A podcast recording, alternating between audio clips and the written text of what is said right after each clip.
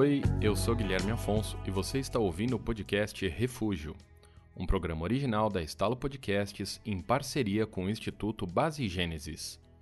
O Instituto Base Gênesis é uma organização sem fins lucrativos que busca promover o desenvolvimento humano e demanda a maior parte do seu trabalho para atendimento a refugiados de diversos países.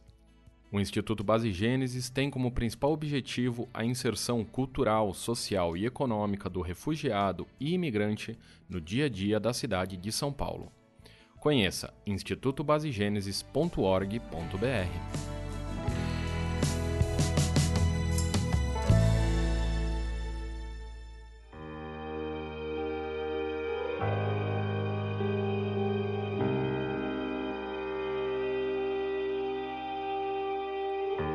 dicionário, refúgio significa lugar considerado seguro para nele algo ou alguém se refugiar. E refugiado é aquele que tomou refúgio, que se refugiou, e também quem é forçado a abandonar seu país por motivo de guerra, desastre natural, perseguição política, religiosa, étnica e etc. Quando pensamos em refugiado, logo nos vem à mente a ideia de alguém sofrido, com uma história triste. E nosso objetivo nesse podcast é mostrar que sim, Toda história de refugiado tem sofrimento, tem dor, tem incertezas, mas também tem superação, coragem e muito amor. Com esses depoimentos, vamos conhecer a história de refugiados que vieram tentar a vida aqui no Brasil. E queremos mostrar que, antes de mais nada, o que todo refugiado precisa é dignidade.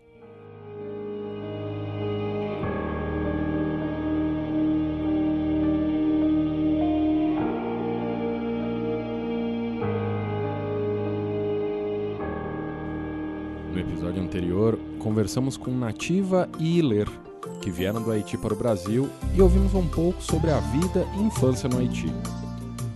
Também conhecemos um pouco melhor a história do Haiti, sua colonização espanhola e depois francesa, e também o extermínio da população originária. No episódio de hoje, continuamos nossa conversa com Iler e Nativa. Eles vão nos contar como foi crescer no Haiti e também vamos entender os caminhos que levam a colônia francesa à sua independência.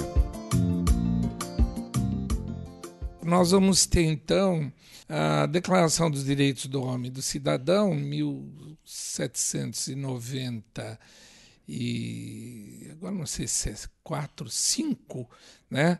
É, quando a Revolução Francesa, em 1789.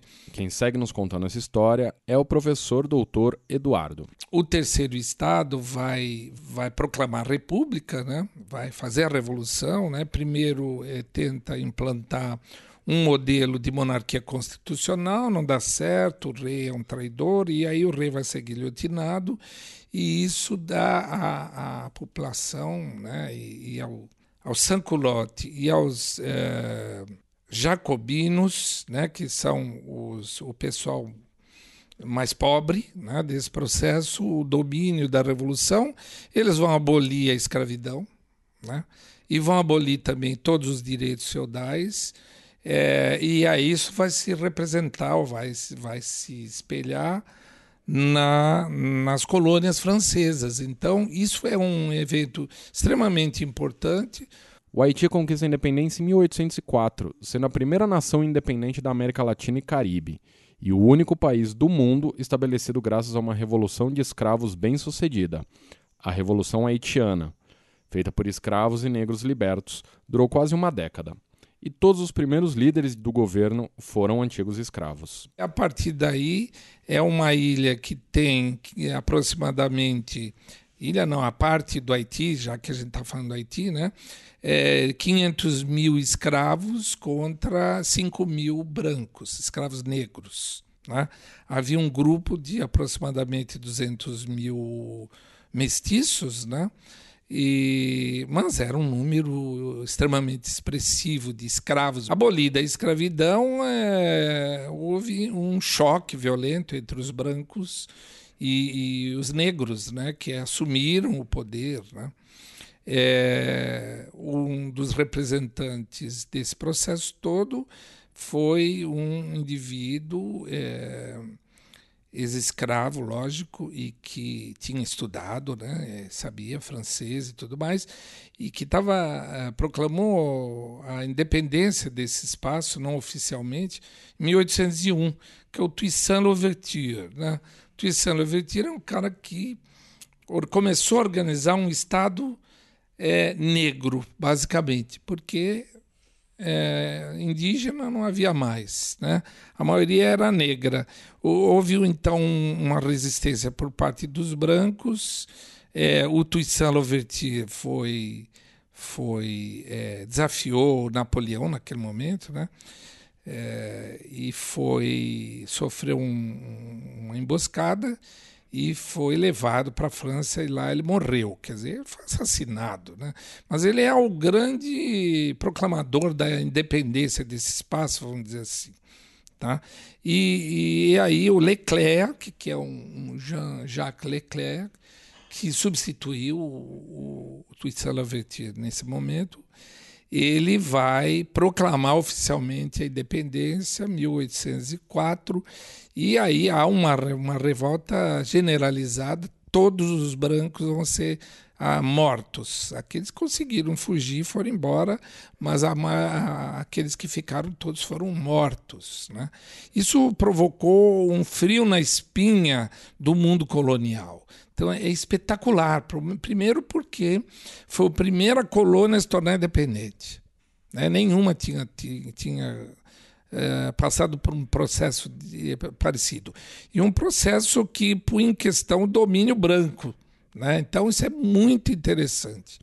Então, tem essa questão importante de ser o primeiro a primeira colônia a se tornar independente e, e, essa questão de ser o primeiro país, vamos dizer assim, inclusive com uma constituição, porque ele copiava o que tinha acontecido nas 13 colônias dos Estados Unidos, né, que, que a partir do momento em que se tornaram independentes da Inglaterra, fundaram esse, esse Estado a partir de uma constituição, né, baseados lá na obra do Montesquieu, o espírito das leis, com a divisão dos poderes, executivo, legislativo e judiciário, e o Toussaint Louverture já estava escrevendo uma constituição nesses moldes, ou seja, seria um Estado uh, organizado, né? É, ele não deu certo porque ele foi assassinado, Leclerc também é, proclamou a independência, mas é lógico que é uma, é uma parte de uma ilha, né? é, com relação à, à força europeia, é, ainda mais napoleônica, né? ficou meio difícil resistir. Né? Então, essas primeiras experiências, a primeira experiência do Toussaint Louverture até a retomada, são dez anos de independência incrível, né? com domínio negro, E na minha infância, para mim foi legal, porque a minha mãe cuida de mim, entendeu? Graças a Deus eu consegui fazer a faculdade de Direito, que é um pouco a distância da minha cidade. O primeiro ano é tudo é obrigatório, as matérias são obrigatórios. Eu fiquei dois anos lá, porque é um departamento, OCAI, lá se chama OCAI. Eu fiquei lá, OCAI, dois anos porque eu não consegui fazer a vai e vem, porque não tem condição. É eu que pagava a minha faculdade, porque a minha mãe não tem condição para pagar para mim, para outros. Como, como, eu, como eu fiz. E quando eu, eu costurava, eu, eu guardei o meu dinheiro, porque eu sei quando eu terminei a, a, a escola e fundamental, eu tenho que ir para a faculdade, porque toda criança ou meus ou meus amigos tem que falar, ah, eu vou eu vou eu vou na medicina, é, eu vou arquiteto, eu vou e diplomacia. Eu falei, eu gostar de direito, eu vou eu vou estudar direito, mas não tem condição eu começar para economizar, economizar dinheirinho, economizar dinheirinho, para mim fazer a faculdade. Por quê? Eu não consegui fazer vai e vem lá. Porque não tem condição para pagar transporte. Eu e mais três amigos, amigos, a gente se juntou para alugar uma casa lá, perto da, da faculdade. A gente alugou uma casa, porque é de segunda a sexta, a sábado lá. Porque primeiro, primeiro ano, do, segundo anos, meu, é direto. E aí eu fiquei dois anos, terceiro ano da faculdade, tem pouco matéria. É duas, três vezes por semana. Agora eu consegui fazer vai e vem. E último ano, às vezes duas vezes por semana, às vezes três vezes por semana, ficar um pouco tranquilo, eu fiz a vai e vem. É, foi assim. Eu tava, de verdade, quando a pessoa acabou de fazer a faculdade de Direito, é como tipo um estágio. Tem que começar a frequentar o, o tribunal para ter o dialecto, para ver como que para ver como que é o processo, para começar a adaptar a essa profissão. Na mesma época, eu estava escrevendo um livro, porque tem que passar um livro lá, vai ter júris, tem que escrever um júris. Acho que aqui no Brasil se chama banca de examinadores. Sim. É na fase que é nessa fase que eu estava. É o TCC. Exatamente, exatamente. Trabalho de conclusão de curso. Isso. Uh, mas aí você não, você chegou a entregar? Ainda não. Ainda não. Ainda não. Pretende? Claro que sim. Ótimo. Ah, por do princípio, eu eu morava lá quando eu estudei lá na faculdade. É, enfermeira, enfermagem. Eu quero exercer a profissão, mas tem um problema na revalidação do diploma. Eu não consigo. Mas o que eu acho? Eu acho fazer um curso na área de saúde porque lá do Haiti não, a gente não tem uma vida melhor. Você, a gente fez é, o ensino médio completo, fez a faculdade, mas não consegui trabalhar, mesmo assim. Porque lá no outro país não é assim se eu se eu fiz todos os estudos, não consegui trabalhar é nada. No século XX, o Haiti passou por diversos golpes de Estado, eleições e instabilidades. Então, é, para é, dar um salto né, e, e, falar do século XX, nós vamos ter, então, com a saída dos franceses, depois da Primeira Guerra Mundial, o domínio americano. Né? Tá na América inteira, desde 1820, o, o Monroe, que era presidente dos Estados Unidos, lançou uma doutrina chamada América para os Americanos, que era para combater o domínio inglês na América, né? eles eram os grandes comerciantes e tal. Vagarosamente, então, o, o, os norte-americanos dominaram a região. E no caso, você vê a nota, né? É, eles sempre apoiaram ditadores, né? então fomentavam pessoas eh, dentro de uma certa estirpe da sociedade que estabeleciam com os norte-americanos essa relação, né? Eu te protejo, você é, faz o meu jogo e aí a coisa fica igual, né? Então, é, acho que foi em 57, na década de 50, houve um golpe de Estado, porque durante o século XX nós vamos ter uma sucessão de, de presidentes e golpes de Estado. Essa confusão para que você nunca tenha uma estrutura definitiva administrativa que possa se organizar. Então, sempre fomentar essa disputa de um lado e do outro. E na década de 50 aparece então um médico né? que é esse aí da nota, é, é, que era chamado Papadoc. O Papadoc é um, é um ditador violentíssimo que fez o jogo dos Estados Unidos, você vê aí a nota do Gurde, né? e que usou um. chamava. Putz, eu não lembro como é que era. Em, porque eles têm duas línguas, né? o francês e, e o crioulo bicho-papão. Ele usava o termo bicho-papão, que agora não me lembro hum, como é que é o termo. Depois, se puder, você procura aí.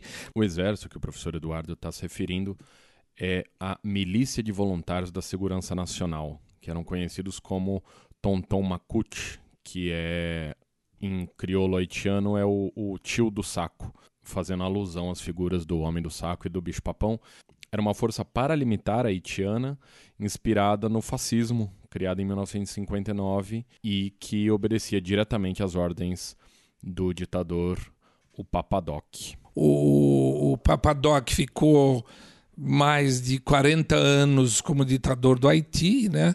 fazendo o jogo dos Estados Unidos e, e usava então esses bichos-papões é, para, para, para poder ter controle sobre a população. Né? Então, eles eram os caras que ouviam tudo, dedavam tudo, todo tipo de oposição. Ele tinha os porões do governo cheios de oposição, com gente torturada e morta, e tudo para fazer o jogo do controle.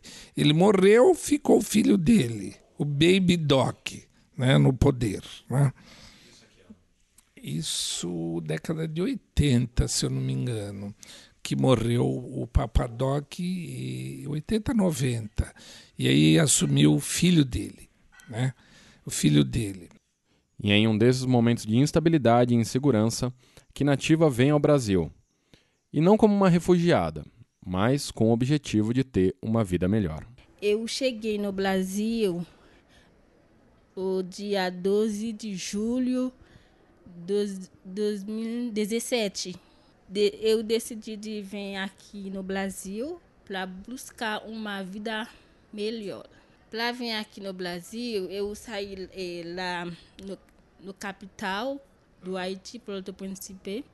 Eu, eu peguei um avião desse Panamá e depois eu peguei um outro avião para descer aqui na Grande São Paulo, Guarulhos.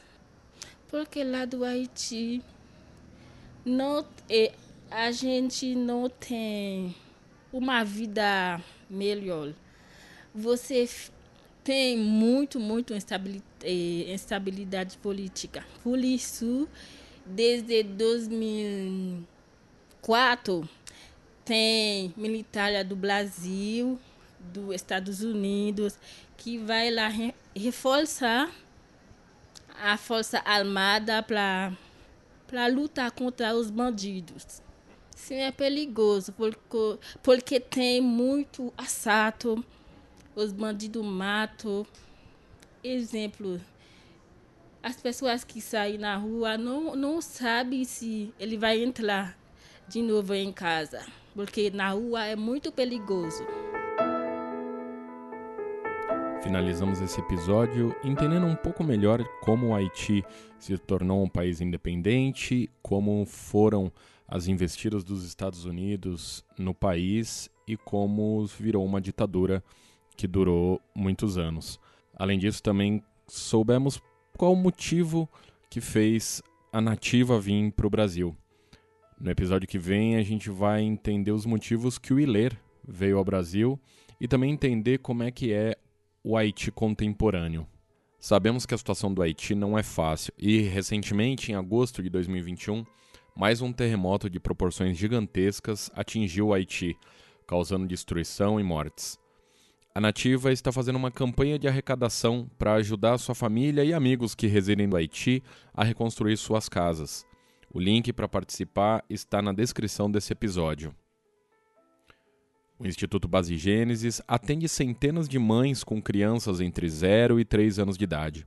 Muitas dessas famílias moram em abrigos, ocupações, o que faz o uso de fralda descartável uma necessidade, muito mais do que uma facilidade, assim como o uso de fórmulas infantis que complementam a nutrição dessas crianças. Sua ajuda é muito importante para dar saúde e dignidade a tantas crianças. Doe qualquer valor para a compra desses itens essenciais. Para fazer uma doação, os dados bancários estão também no post desse episódio. Você pode colaborar com o trabalho do Instituto Base Gênesis. Acesse www.institutobasegenesis.org.br e saiba como fazer uma doação ou iniciar um trabalho voluntário. A gente vai ficando por aqui, um forte abraço e até o próximo episódio.